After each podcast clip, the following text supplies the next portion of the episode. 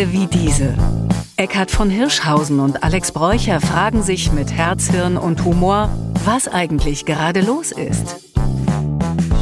So, herzlich willkommen. Mein heutiger Gast ist Moritz Rinke, der vielen von euch sicherlich ein Begriff ist.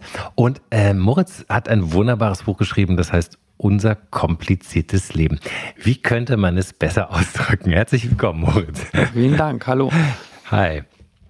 Ja, ähm, unser kompliziertes Leben scheint ja quasi fast die Zusammenfassung von dem Gefühl zu sein, was alle schon so seit Jahren jetzt irgendwie trägt. Äh, wie kamst denn du dazu, ähm, das Buch zu schreiben oder was ist da der Hintergrund gewesen?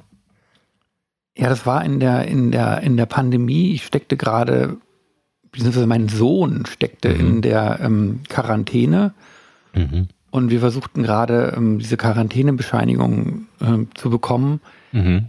Die dann erst eintrafen, also Berliner Verwaltung und so, äh, eintrafen, als wir schon wieder in der nächsten Quarantäne waren. Mhm. Und gleichzeitig versuchte ich ähm, für meine Eltern diesen Impftermin mit irgendwelchen Verifizierungscodes zu organisieren. Gleichzeitig war mein Sohn online in so einem Kita-Zoom, den ich irgendwie noch betreuen musste, in dem ich manchmal verzweifelte Menschen im Hintergrund mit Kopfhörer im Homeoffice sah.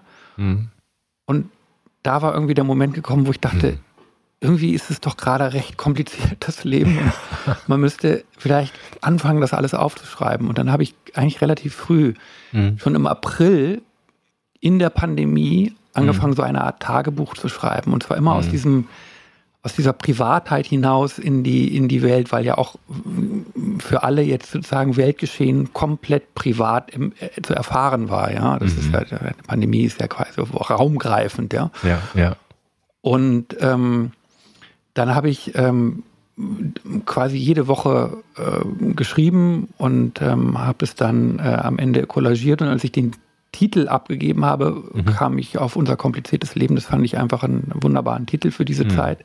Mhm. Das war aber vor dem 24. Februar 2022.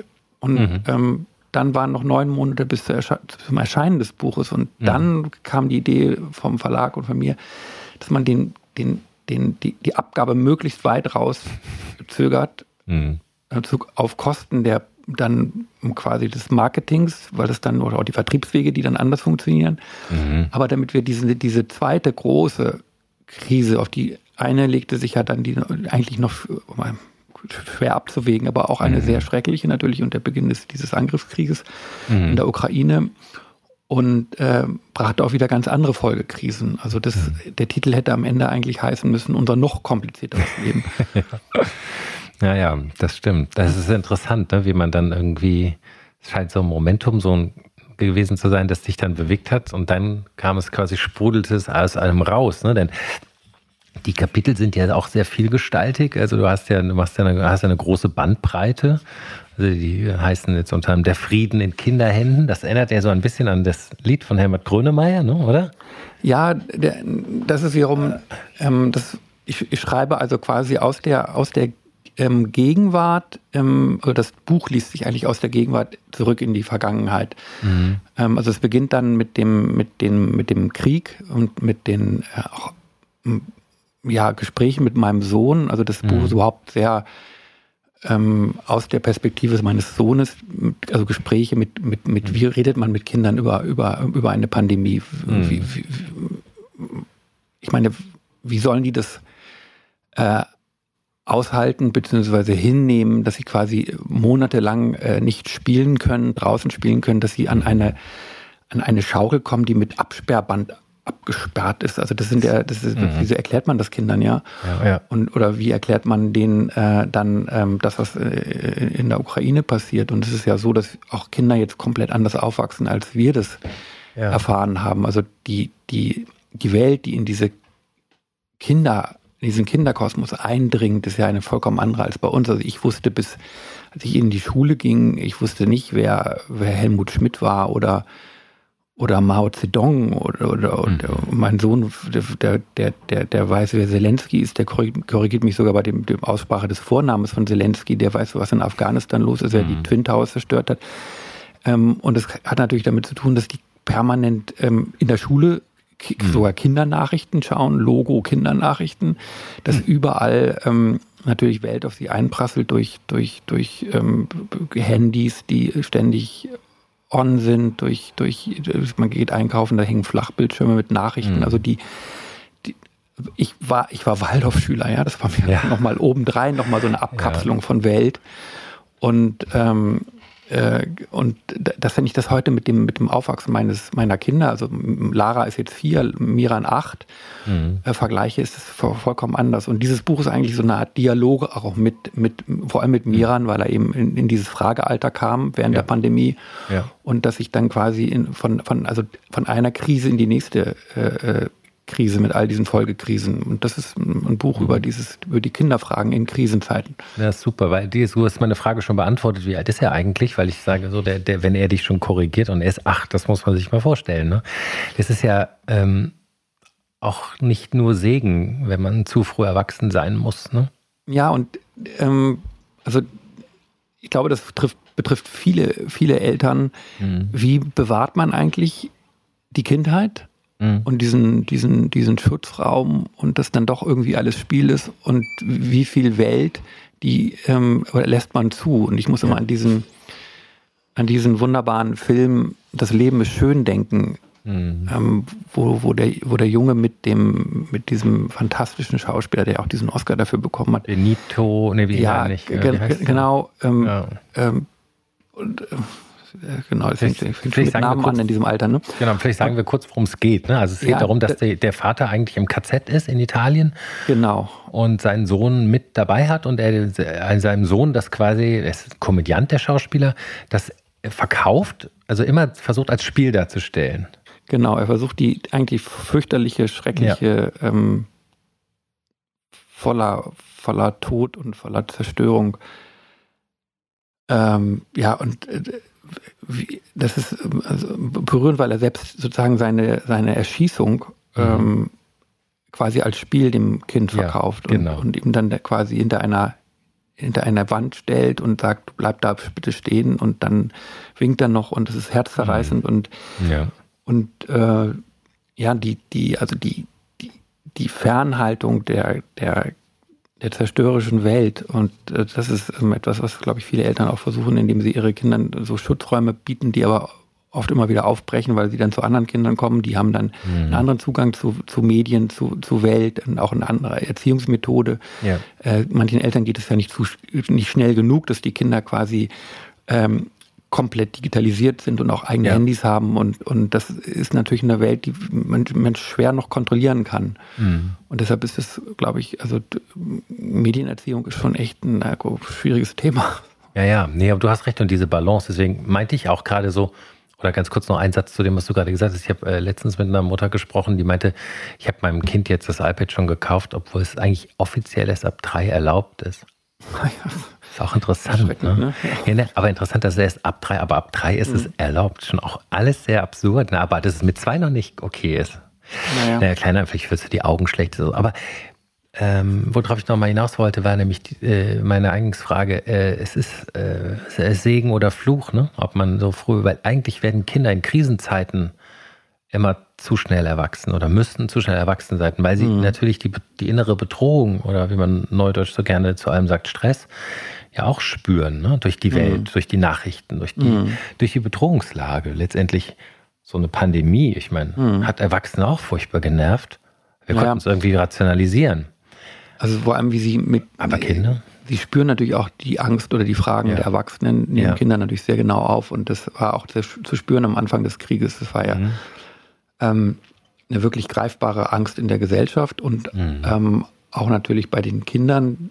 Ähm, kann mich an eine an einen kleinen Disput erinnern, den wir in der Schule hatten. Da haben die Kinder dann gerade in der Zeit der Mobilisierung, also als Putin nochmal äh, viel Militär, viele Soldaten eingezogen hat, diese, diese Fluchtwelle aus, aus die Flieger alle nach Antalya flogen und ähm, aus ah, der ja. Türkei reisen und die ja. Leute irgendwie raus wollten und eben Militär mobilisiert wurde.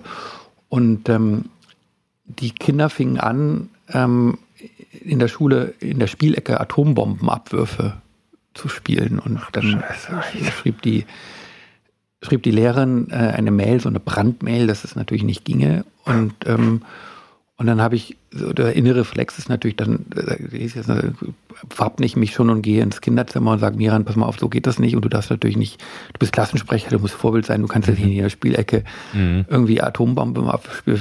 Das macht ja irgendwie dein Vorbild Manuel Neuer auch nicht, der wirft Bälle ab im Spiel, aber keine Atombomben und so. Und dann fragt ja. mein Sohn mitten in meine, in, in meine Rede irgendwie, ähm, ähm, ob, ob wir denn stärker seien als Putin mit seinen neuen Soldaten. Und das ist dann auch so ein Moment, dass ich dann denke, das beschäftigt ihn. Ja. Und ähm, äh, ich habe dann der Lehrerin äh, zurückgeschrieben, dass es ehrlich gesagt nicht so einfach sei, mit dem Verbot ähm, im, im, Spiel das zu verarbeiten, äh, was sie aus der Welt aufnehmen. Und ich meine, mhm. die Griechen haben es ehrlich gesagt auch nicht anders gemacht. Also die ganze, der, äh, diese Lehre des Aristoteles, nachdem wir quasi durch, ähm, dass wir den, den Schrecken bannen, indem wir eben griechische Tragödien aufführen ja. ähm, und dadurch eine, eine, Art Reinigung und Läuterung und Katharsis empfinden und einfach mit der mit dem Schrecken besser umgehen können. Und äh, offenbar ist das ein auch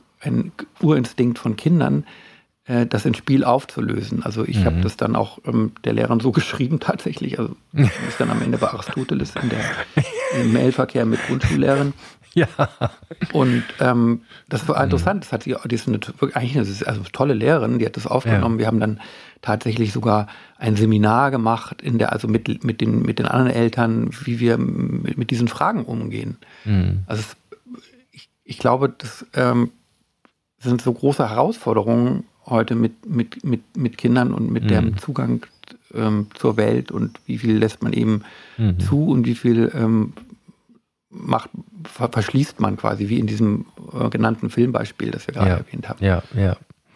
Ja, ja, genau. Naja, ich ähm, äh, musste auch tatsächlich halt an diesen Song denken, Kinder, die Macht von Grönemeyer, ne? Die Welt gehört den Kinderhände, den Trübsten am Ende. Aber ja, das ist, mhm. ähm, die Ängste betreffen uns ja genauso, ne? Und ähm, das ist ja das, das erste Kapitel, da gehst du ja gleich auch auf die Zeitenwende ein. Das ist ja sozusagen das von ja. Olaf Scholz damals postulierte Genau, die, mhm. Ähm, da gab es übrigens auch wieder auch den Kindern, den Kindern abgeschaut und weil du gerade äh, ähm, erwähnt hattest, einen Titel aus diesem Buch, mhm. der, der Frieden in Kinderhänden.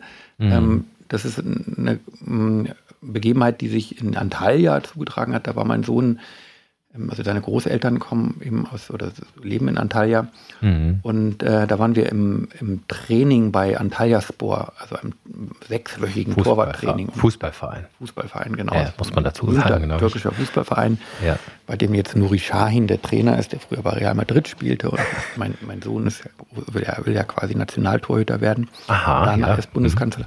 Mhm. Und, und der, der, hat dann ähm, mit einem ukrainischen Jungen mhm zusammen dieses Torwarttraining absolviert. Also die mussten sich immer, es waren mehrere Jungs, aber die mussten sich immer die Bälle zuwerfen. Mhm. Und äh, an Antalya sind sehr, sehr viele ukrainische äh, Flüchtlinge, andere als äh, in, in, Berlin, nämlich sehr, sehr reiche, die alle dort ihre Autos hinüber retten mhm. und ähm, sich Wohnungen kaufen und aber ähm, seltsamerweise auch die Russen. Ähm, auch. Antalya ist eigentlich eine Stadt, in der quasi Russen und Ukrainer Haus an Haus sogar, es gibt sogar WGs mit Russen und Ukrainern. Und es ist eigentlich eine ähm, ganz schöne Utopie des Zusammenlebens ja, in Antalya. Stimmt, Auf jeden stimmt. Fall mhm. kam irgendwann ein russischer Junge mhm. auch in dieses Torwarttraining. Der mhm. kam später, also der, nach zwei Wochen kam dieser russische Junge dazu. Und dann sagte ich zu meinem Sohn, lass doch mal, mach doch mal mit dem anderen Jungen das Training heute. Und dann kam dieser Russe mit dem ukrainischen Jungen zusammen.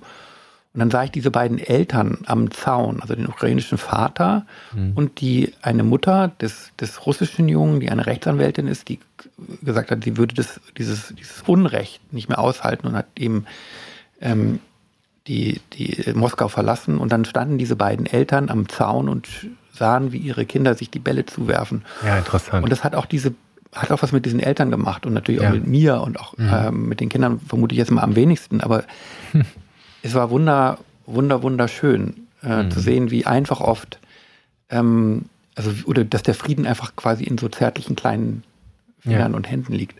Mhm.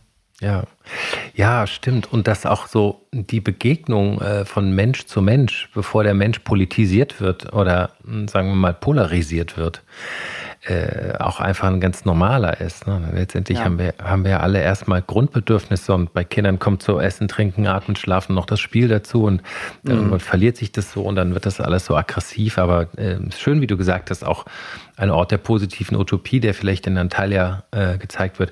Übrigens mhm. ist es in Berlin nicht ganz unähnlich. Also ich sehe viele ukrainische Autos mhm. hier, das sind immer sehr dicke Autos. Das wird aber mhm. damit zu tun haben, dass die Leute, die das Land schnell verlassen konnten, die Mittel dazu hatten oder mhm. möglicherweise ja, ja.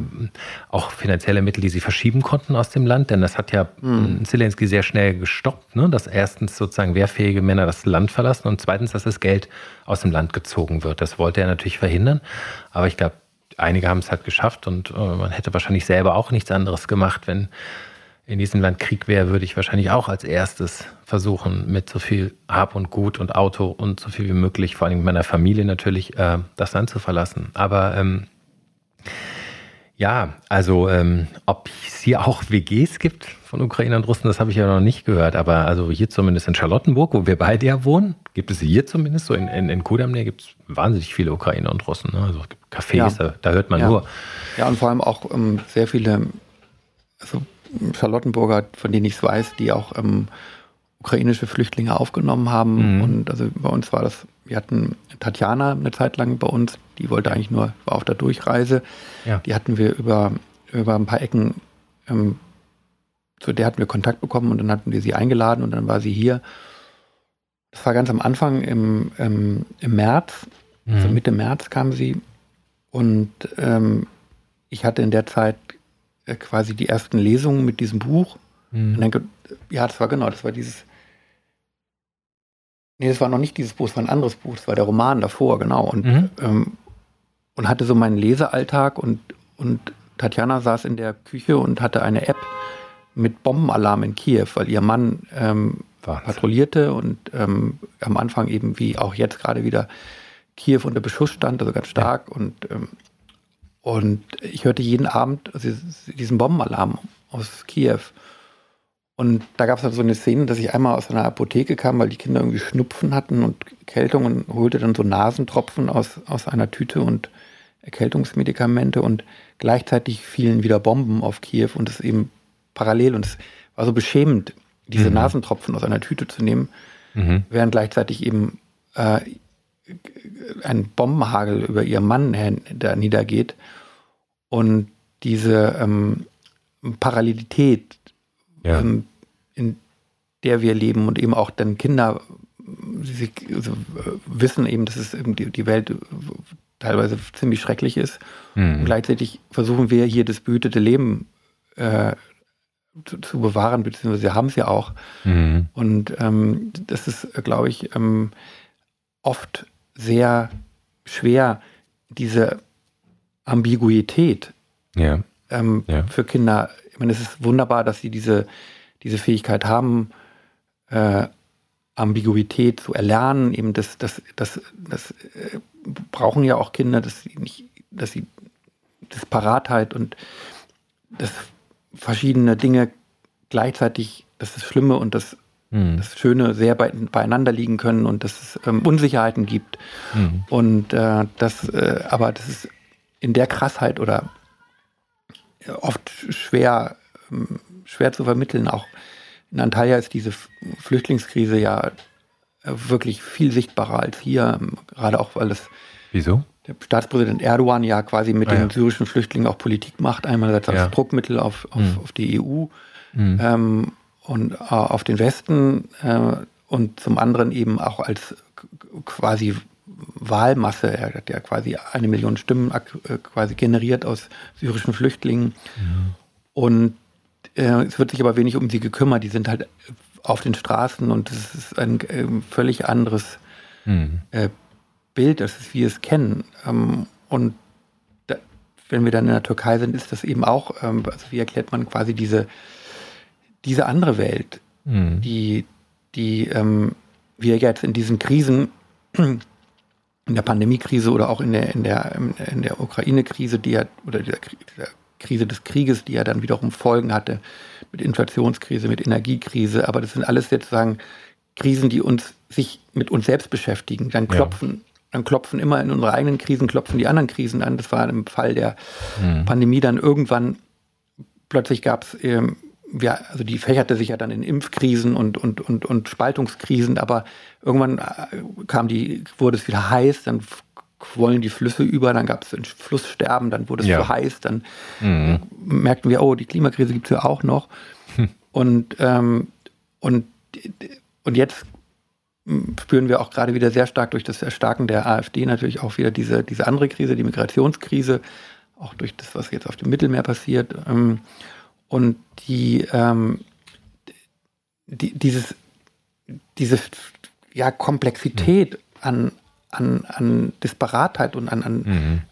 Zerfall, ja, das finde mhm. ich, ähm, und das ist immer auch sichtbar. In Städten wie Antalya ist es einfach nicht leugbar. Ja. Ähm, und es, ist, es drängt zur Erzählung und auch zum, zum, zur ja. Klärung. Und das ist dann oft mit. Mhm. Also es ist, ähm,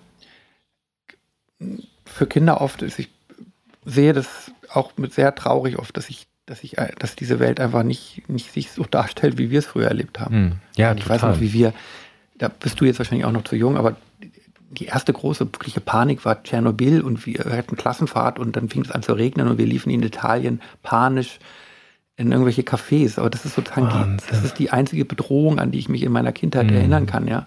Ich erinnere mich allerdings auch noch an Tschernobyl. Ich weiß noch genau, ich war drin und schaute Fernsehen und sah das und meine Mutter war im Garten. Und ich sagte, Mama, du musst reinkommen.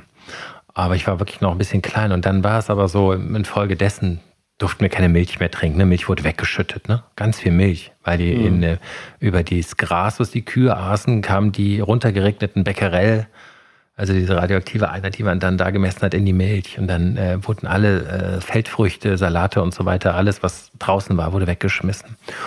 Und ähm, das ist wirklich ein bisschen absurd und äh, gleichzeitig grausam und menschenverachtend. Ich äh, habe einen Freund, der im Osten, also in der DDR groß geworden ist, der sagte, wir wussten ja nichts vom Atomunfall, klar, es wurde mhm. zensiert, ne?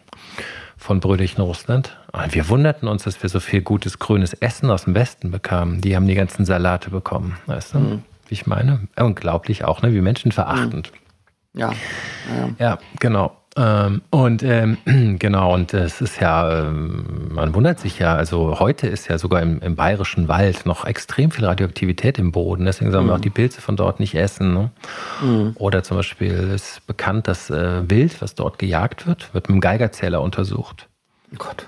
Ja, weil die Wildschweine zum Beispiel ja in den Boden reingehen mit der Schnauze mhm. und tiefliegendes Essen und Wurzelwerk. Und das ist, da ist, da sitzt das immer noch drin. Ne? Die berühmte Halbwertzeit, die Radioaktivität mhm. ausmacht, ist ja oft hunderte, tausende Jahre. Da ist ja, noch nicht ja. viel, viel zerfallen. Und äh, diese Tiere werden mit dem Geigerzähler untersucht und wenn sie zu hoch strahlen, müssen sie also auch äh, entsorgt werden in der Tierkörperverwertungsanlage oder sie gehen ins Katzen- und Hundefutter. Ne? Das ist Man ja kann noch heute rückverfolgen, dass das offenbar mit Tschernobyl zusammenhängt, aber das, ja. sind die Tiere ja sehr alt geworden. Ähm nein, nein, die sind neue Tiere. Aber ah, ja. die suchen immer im gleichen Boden. Der Boden hat es. Ah, ja, der, der, Boden, Boden erhält die Kontaminierung mhm. noch, weil das ja eben, eben also man hat ja immer so das Gefühl, die Welt ist riesig, der Boden ist so tief, aber das versickert ja nicht in, in Ewigkeiten. Mhm. Das ja, hängt im Boden, hält, hält es fest und hält seine Halbwertszeit. Und es ist ja auch so. Radioaktivität erzeugt ja dann auch Spaltprodukte. Nur in Bayern? In Bayern, Bayerischer. Wald. Mhm. Und Wild im Bayerischen Wald ist immer noch hochgradig belastet, ja. Mhm. muss man wissen.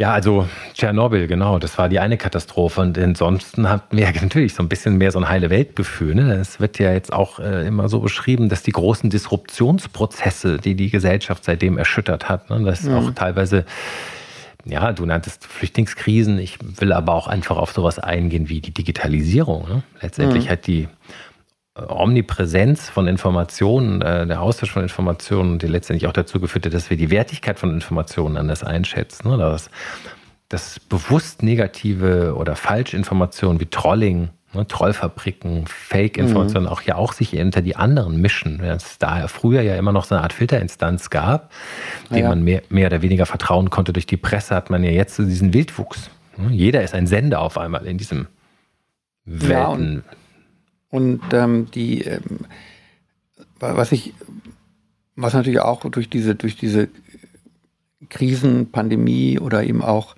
Zeitenwende mhm. stark zu spüren war, war eben durch die Fragen, die aufkamen, ähm, eine starke Polarisierung, also auch eine Art sehr dualistische Weltauffassung. Entweder stimmt das eine oder das andere, aber ja. ähm, äh, die, die, die, die, die, die Grautöne ja. ähm, waren völlig, völlig aus, aus, ausgenommen. Und ähm, äh, entweder gab es, gab es Menschen, die die Impfmaßnahmen oder die, die, die Corona-Maßnahmen äh, fast überbordend streng mhm. auslegten und eigentlich äh, viel zu gut umsetzten, ja, und ähm, ja. auch äh, und, und, andere wiederum, die äh, in der Leugnung äh, viel zu leugnerisch waren. Also es war es, es spaltete sich eben so, und das wissen wir ja alle, dass man ja auch teilweise mit, mit Menschen, denen man eigentlich nahe stand, irgendwann nicht mehr reden konnte, weil ja. es hatte, hatte ja fast was Religiöses gehabt. So ja, Art, ja, hm, fanatisch auch. Ähm, ähm, Religionsstreit, ja, so ein, ja. so ein Abendmahlstreit wie unter Zwingli und, und äh, Luther und, und mhm. jetzt hießen sie irgendwie Drosten und äh, Wodak oder wie sie, wie die, damals diese, äh, oder Bhakti oder wie, mhm. wie, sie hießen, die, die mhm. ähm, jeder hatte ja solche WhatsApps, die dann rumgeschickt wurden. Ja. Und ein ähnliches, ein ähnliches, aber auf einer weitaus intellektuellen Ebene fand, fand ja dann mit diesen Waffenlieferungen statt. Ja, also stimmt, ähm, stimmt. wo sich auch wiederum äh, eine, ganzes, eine ganze Kulturlandschaft spaltete in, ähm, also in dieser Pazifismuskrise. Ja.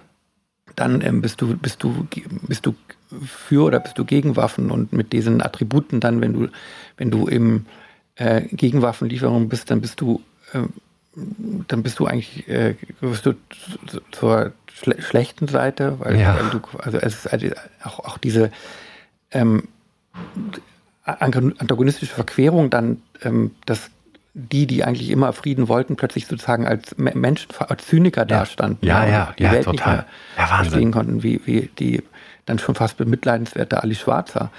Ähm, mhm.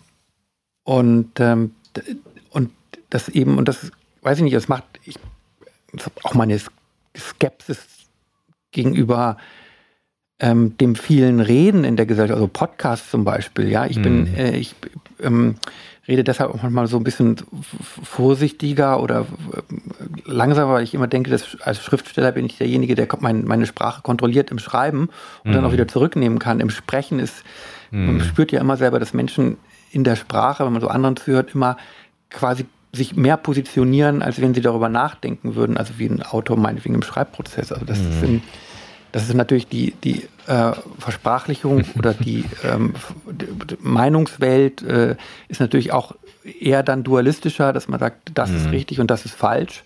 Oder ich bin dafür und ich bin dagegen. Ähm, und ähm, darum, da, ist eine, das muss ich sagen, auch eine leise Skepsis ähm, gegenüber diesem, diesem sch schnell eine Meinung haben, ja. Mhm. Und ähm, also äh, ja.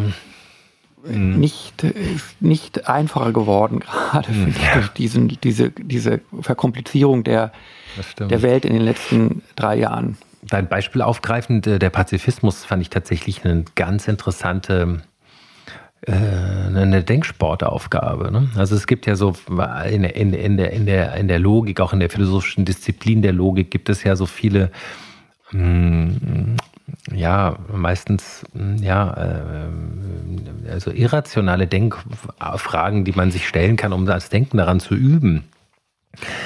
Ähm, und in dem Fall im Pazifismus, wie du es gesagt hast, ne, die, die eigentlich immer für Frieden waren, und weißt du noch, früher sagte man Frieden schaffen ohne Waffen, das war ja.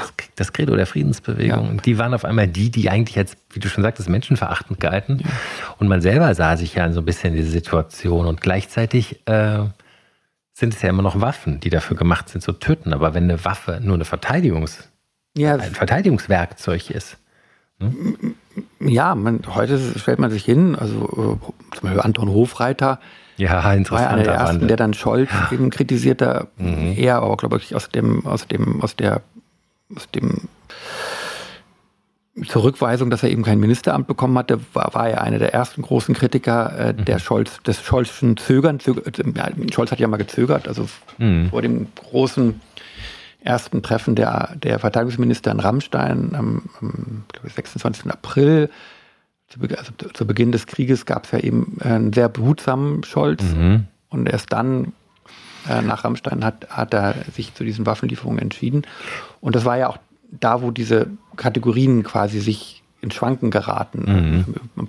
über den Pazifismus. Und mhm. ich ähm, musste immer an meine ich bin ja in Wopfede groß geworden, also in einem mhm. sehr, mit sehr viel umgebenen äh, Pazifisten und ich, wir, wir, lagen immer an irgendwelchen äh, Flussufern mit unseren Müttern, die natürlich alle nackt badeten und es waren alles, die lasen uns Gandhi-Texte vor. Mhm. Und also Wopfede muss man sagen, war so ein bisschen, da wurde so 68 etwas verspätet nachgeholt, weil man in Norddeutschland alles immer ein bisschen verspätet irgendwie ankommt. Und habe ich dann 68 noch so aus den, so quasi noch 78 und 80 aus den Kinderaugen beobachten können. Ja. Also auch mit, mit so Apo-Allüren und äh, wir mhm. Kinder mussten uns immer selber zu Bett bringen und suchten uns dann auf Partys irgendwelche Schlafecken aus, weil die Eltern irgendwie mit anderen Dingen beschäftigt waren. naja, auf jeden Fall mhm. flogen immer die, die Bundeswehr-Hubschrauber ganz flach über die Flusslandschaften. Nicht etwa, weil sie irgendwie die Gegend absicherten, sondern weil sie sich die doch recht schönen Pazifismusfrauen, äh, die ja alle komplett nackt waren, begutachteten. Und, ähm, und das, also dass die Bundeswehr eben auch mal anderes tat und ja. so den Pazifismus sich so ja. von oben besehen hat. Mhm. Ähm, das ist eigentlich ein sehr, sehr schönes, altes, äh, vergangenes Bild. Ja. Und ähm, ja, und, und äh, in dem Zuge der, der, dieser Briefe an den, an den Bundeskanzler, ähm, also für oder mhm. gegen Waffen, gab ja zwei. Die einen, die eben ja. forderten, äh, man dürfe keine Waffen liefern. War der erste Brief, dann kam ja, kam ja diesen Gegenbrief. Ja. ich habe natürlich auch dieses händeringende, welche Position habe ich jetzt im Kulturbetrieb irgendwie gespürt. Also es gab mhm. ja auch Leute, die haben, die waren, äh, die haben den einen Brief unterschrieben und dann haben sie ihre Unterschrift zurückgenommen und haben den anderen ja. unterschrieben, weil es ihnen irgendwie plötzlich opportuner erschien, den zu unterschreiben. Mhm. Oder manche waren beleidigt, dass sie beim ersten nicht unterschrieben, also gefragt wurden, ihn zu unterschreiben und dann den anderen unterschrieben haben. Also äh, es, es, war auch schon eine recht unter den Intellektuellen eine Art Komödie, ja. Ähm, mhm, ist halt eine Komödie, ja. Und, ähm, und, so, und vor allem, wenn man es jetzt vom, von den komischen Aspekt abzieht, eben aber auch so ein Ringen äh, äh, dass ich quasi mein eigenes Weltbild auch begraben muss. Mm, also dass ich jetzt, ja. dass es jetzt irgendwie ähm, eigentlich pazifistisch ist, für Waffen zu sein. Diese ja. Verkehrung.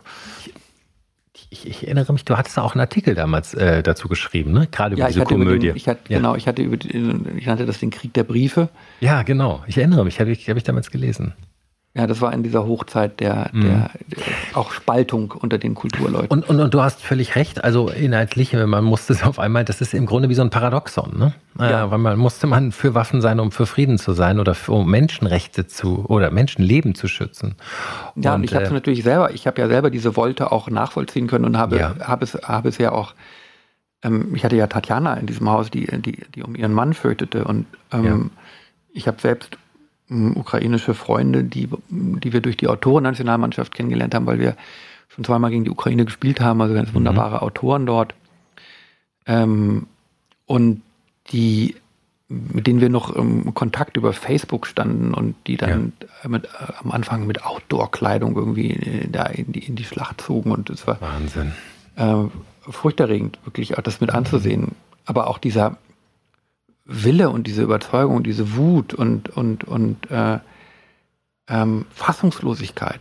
Mhm. Oder Tatjana, die eine Mutter hat, die ihre Mutter ist Russin und ihr Vater ist Ukrainer und mhm. sie hatte noch hier bei uns im Haus dann aus ihrer ähm, äh, mit ihrem, ihrem, Telefon dann immer nach Moskau angerufen mhm. und mit, mit ihrer Mutter zu sprechen über das, was sie mit ihr in Kiew erlebt hat, nämlich auch da hatte sie mit ihrer Mutter telefoniert, die immer in Moskau war. Mhm. Und die Mutter hat es immer geleugnet, ähm, was passiert. Natürlich, weil sie, weil sie dieses Gift der Propaganda gefressen hat. Ja.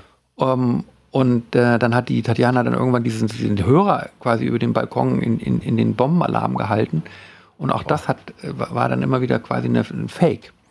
Wahnsinn. Bis, bis sich, bis sich, äh, sich einfach dieses Verhältnis komplett zerstört war, eben durch diese zwei Welten, in denen die ja. lebten. Das ist hochinteressant. Also in ihrer Person ja auch quasi das kumuliert. Ne? Ja. Ich, ich, ich, weiß noch in einem anderen großen Konflikt, ähm, Palästina gegen Israel, der jetzt anders gelagert ist und jetzt irgendwie ja auch ewig schon schwelt. Ne? Auch eigentlich, also eben Tschernobyl sagt es, seit wir Nachrichten gucken, gibt es diesen Konflikt, oder? Seit, ja, das ist, ein, ähm, das ja. ein ewiger. Jedenfalls da gibt es ja auch immer so Geschichten, dass dann Paare, äh, zum Beispiel ein Palästinenser, ein Jude, äh, ein Paar bilden, also ein, ein Liebespaar bilden und dass äh, diese Konflikte in, diesem, in, dieser, in, in, in, in, dieser Beziehung tragen. Das ist ja hier dann auch bei ihr so gewesen. Das ist hochinteressant. Mhm. Ähm, obwohl das vermutlich der einzige Weg ist, um, um Empathie und, mhm. und ähm, Verstehen der Gegenseite zu ermöglichen, wenn man, wenn sich Menschen zusammentun, die eigentlich ähm, mit unterschiedlichen Weltauslegungen gefüttert wurden, ja. Und das ja. ist in, in, diesem Fall von Tatjana und ihrer Mutter natürlich besonders krass gewesen. Ja, gut, gut gesagt. Hm. Ja, schön gesagt, gefüttert worden. Ne? Ich musste daran denken, jetzt, als jetzt äh, vergangene Woche kürzlich diese, diese äh, oder vor wenigen Tagen dieser, dieser Marsch äh, auf, auf Moskau ja. kurz anstand, die Wagner-Gruppe. Mhm. Äh, da wurde ja Moskau abgesperrt und das Zweite, was die Medien meldeten, äh, Google News war blockiert worden von den russischen Sicherheitsbehörden. Wir haben als erstes mal Google News blockiert. Ja, das geht, da geht es natürlich um die, um die um quasi, äh, ich meine, die, der, der Wagner-Anführer hat ja auch äh, quasi die Lügen des, äh, der, der, des Kriegsbeginns ähm, ausgesprochen und mhm. ähm, natürlich auch deshalb, weil er den ganzen Militärapparat hasst Mhm. Ähm, und äh, Versorgungs, äh, also immer wieder, also auch mit dem Verteidigungsminister offenbar sich ja. bis auf Blut bekämpft hat. Und ähm, ja, das ist natürlich dann für, für Putin eine, eine missliche Lage, dass, dass ja. ihm quasi die, die Deutungshoheit verloren geht. Aber eigentlich auch ein ganz, das Ganze war ja so ein Tagesdrama. Das war ein Tagesdrama, ähm, ja. Und jetzt ist er, jetzt mh, hm, hat der dritte Schlechter ja. äh, quasi die beiden anderen Schlechter äh, irgendwie moderiert. Ja. Und, genau. und äh, ähm, man weiß nicht so richtig. Äh, aber ich glaube, es hat zumindest, es ist zumindest so ein, wie das jetzt im Außenministerium heißt, so eine Art Haares. Mhm. Gibt es jetzt und ähm, wer weiß, vielleicht klafft der dann noch mehr auf. Das wäre natürlich gewünscht. Genau, aber gleichzeitig hat man im Außenministerium ja gerade auch ganz schön viel Angst, dass Putin erstens jetzt sehr viel aggressiver reagieren könnte, um seine, seine Macht wieder zu beweisen innenpolitisch. Oder zweitens, dass halt, wenn es diesen Riss gibt, es möglicherweise noch einen viel brutaleren Machthaber geben könnte, falls Putin ge geputscht würde. Ähm, und das vielleicht ein Militär sein könnte oder sowas. Denn man ja, hat das hat man, das hat man sich, das, äh, die, die Aussicht, dass natürlich ein Putsch geschieht und äh, ähm, und dann Demokratie äh, einzieht. Genau, und, und die Wagner-Truppe dann im Kreml einzieht, das ist natürlich auch eine äh, grauenvolle Vorstellung. Ja, ja genau. So wird es auch nicht kommen. Also äh, ich weiß gar nicht, man soll das, man soll das Grauen ja gar nicht so teilen, aber ähm, ich habe zufällig eine die, diese Exekution gesehen, ähm, mhm. die einer der abtrünnigen Wagner-Kämpfer äh, erfahren musste. Also es gibt ja diese, diese Rekrutierung von Strafgefangenen und es gibt ja gleichzeitig, äh, um den absoluten Gehorsam herzustellen, weil er natürlich auch weiß, es sind schwere Jungs, böse Jungs, mhm. die man auch mit entsprechendem Druck halten muss, gibt es ja die Betrogen bei Befehlsverweigerung, bei jeglicher Art von aus, äh, die sofortige Tötung auf die, wie es so heißt, Wagner-Art. Und ähm, ich habe den äh, Fehler gemacht, mir das Video anzugucken, das in Deutschland gesperrt ist äh, auf der Seite der New York Times zu sehen ist. Mhm. Und ähm, ich will es nicht zu deutlich machen, aber sagen wir mal so, der Delinquent wurde mit breitem Klebeband der Kopf an einen, an einen Stahlpfosten gebunden mhm. und dann wurde ihm der Schädel mit einem riesigen Vorschlaghammer eingeschlagen. Das muss man nicht unbedingt sehen, aber man muss, man muss sich vorstellen, glaube ich, dass die Wagner-Truppe nochmal ein noch mal mörderischer und brutaler, zynischer, menschenverachtender vorgeht, als wahrscheinlich schon noch die ganze russische Armeeführung. Aber mhm. gut. Ähm, äh, ja, man kann sich, man kann sich, man kann sich diesen abgrundtiefen Hass natürlich der Ukrainer ähm, ja. ähm, bleibt, also bei diesen fürchterlichen Schlechtern irgendwie vorstellen. Also Krieg ist, also ja, ja bin ich ohne Worte. Ja. Das ist wirklich ohne Worte. Ja, Umso paradoxer. Also ich hatte, ähm, äh, ich bin, ich bin Kriegsdienstverweigerer. Ne? Also ich habe, äh, ich war nicht beim Bund. Ich bin tatsächlich dann auch noch äh, ausgemustert worden. Ich war also sozusagen jetzt keinen Ersatzdienst geleistet zu unserer Zeit. Für die jüngeren Hörerinnen und Hörer, bei uns gab es noch so einen Wehrdienst, also Männer mhm. mussten noch äh, zum Militär. Ich weiß nicht, warst du äh, beim Bund? Nein, ich habe auch ähm, ja. Verweigert. Ich habe oft darüber nachgedacht, was, wo jetzt wohl meine Dienst, ähm, also Kriegsdienstverweigerung, mhm. schriftliche, man muss das ja schriftlich formulieren, wo die jetzt eigentlich liegt, in welchem mhm. Kreiswehramt in Osterholz-Scharmbeck im Norden. Mhm. Und vor allem, was da drin steht. Ähm, mhm. Und da gab es ja früher dann immer ähm, diese äh, Sätze, die man schreiben musste, um eben äh, ähm, dann äh, erhört werden. Ja. Die Gewissensfrage muss die Gewissensfrage, man eigentlich. Genau. Und äh, die Gewissensfrage, ja. ähm, ähm, also natürlich hat man diese Gewissensfrage so beantwortet, wie es richtig sein muss, aber ehrlich gesagt, äh, wenn man ehrlich ist, würde man, würde man natürlich die Familie verteidigen. Ja, genau. Ähm, Darauf wollte ich hinaus, ja. Ja, und, ja. Und, äh, und insofern ist man dann auch schnell wieder beim Jahr für Waffenlieferungen. Genau, ja, genauso ging es mir auch, ja. Mhm. Ich glaube auch, äh, unser ehemaliger Bundespräsident Gauck, der ja eigentlich bekanntermaßen Pfarrer ist, mhm ähm, hat ja auch eine sehr klare Position ähm, bezogen, natürlich auch mit der, mit der DDR-Vergangenheit und dem Bezug eben zu Russland, äh, dass er ähm, sehr stark immer für diese Waffenlieferung plädiert hat. Mhm. Ja, ähm, aus, der Sicht, aus, aus, einer, aus einer Sicht eines Kirchenmanns, ja. Mhm. Ja, aber genauso wie, wie es dir ging, ging es mir nämlich auch. Ich habe auch das nachvollzogen, dass ich damals auch mhm. so oh, absolut dagegen war und, ähm, und jetzt eigentlich mhm. auch gedacht habe, naja, die müssen sich ja verteidigen können. Und da merkt man ja doch, okay, ich will nicht sagen, der Pazifismus hat auch eine naive Komponente, mhm. aber ich glaube, was uns so unglaublich irritiert daran ist, äh, dass wir ja irgendwie letztendlich einen Progress in der Zivilisationsgeschichte des Menschen sehen wollen. Ja. Und dass wir, glaube ich, nicht gedacht haben, man hat ja auch die ganze Zeit die Bundeswehr, das heißt ja jetzt immer so kaputt gespart, aber ich meine, man hat immer gedacht, ach, das ist nutzloses. Da steht halt noch so bei Männchen rum, man ist eh in der NATO eingebunden mhm. im Falle des Falles. Aber jetzt auf einmal fühlt man ja auf einmal wieder eine Bedrohung und man merkt, wie schnell doch ein Krieg, ne? also irgendwie so, in der Geschichte hat man immer so, lernt man, was der Grund war, warum ein Krieg auskommt. Aber dass mhm. es immer wieder so schnell passieren kann und so, so nah, das äh, hat doch uns alle, glaube ich, sehr überrascht. ja, betroffen. Das, ja, genau, dass die, ähm dass hinter der glatten Fassade, die wir so alle irgendwie auch leben und sehen, äh, plötzlich so dieses das Schlechtertum hervor, hervortreten ja. kann und wie schnell und wie nah ja. vor allem das war ja also und wie nah, in Europa. Es gab natürlich immer Kriege, die wir aber immer gut, gut wegretuschiert haben. Ähm, mhm. Und äh, plötzlich ist er eben nicht mehr so gut zu retuschieren, weil die ganzen Züge hier in Berlin ankamen. Ja.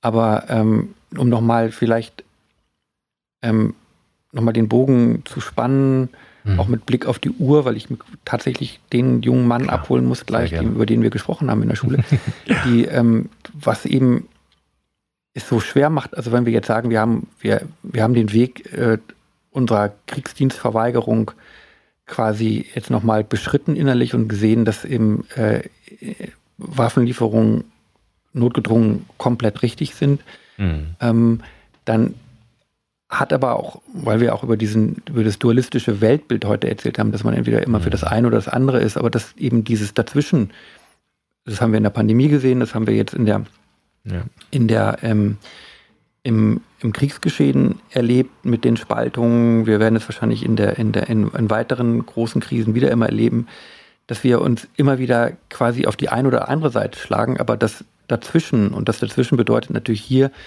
ähm, wo ist eigentlich trotz dem Für und Ja für Waffenlieferungen der Weg ähm, an den Tisch oder an, mhm. zu, zurück zur Diplomatie. Also Diplomatie gilt quasi fast als Schwäche. Mhm. Wenn ich unsere Bundesaußenministerin sehe, ähm, äh, punkten natürlich Politiker auch mit diesem, mit dieser gezeigten Stärke und mit dieser Unterstützung und, und, und das ist quasi ein, äh, es kommt gut gerade auch in den, in den, in den, in den Mainstream-Medien sehr gut an. Und ähm, ähm, was wir darüber auch, glaube ich, vergessen, ist, dass wir, ähm, dass Politik eigentlich da, dafür da ist, auch letztendlich äh, auch die Schlimmsten wieder äh, aneinander zu nähern. Und ähm, ja. und die großen Diplomaten, die, die sehe ich überhaupt nicht mehr in der, in der, in der Politik. Mhm. Also es sind alles auch Dualismus-Player.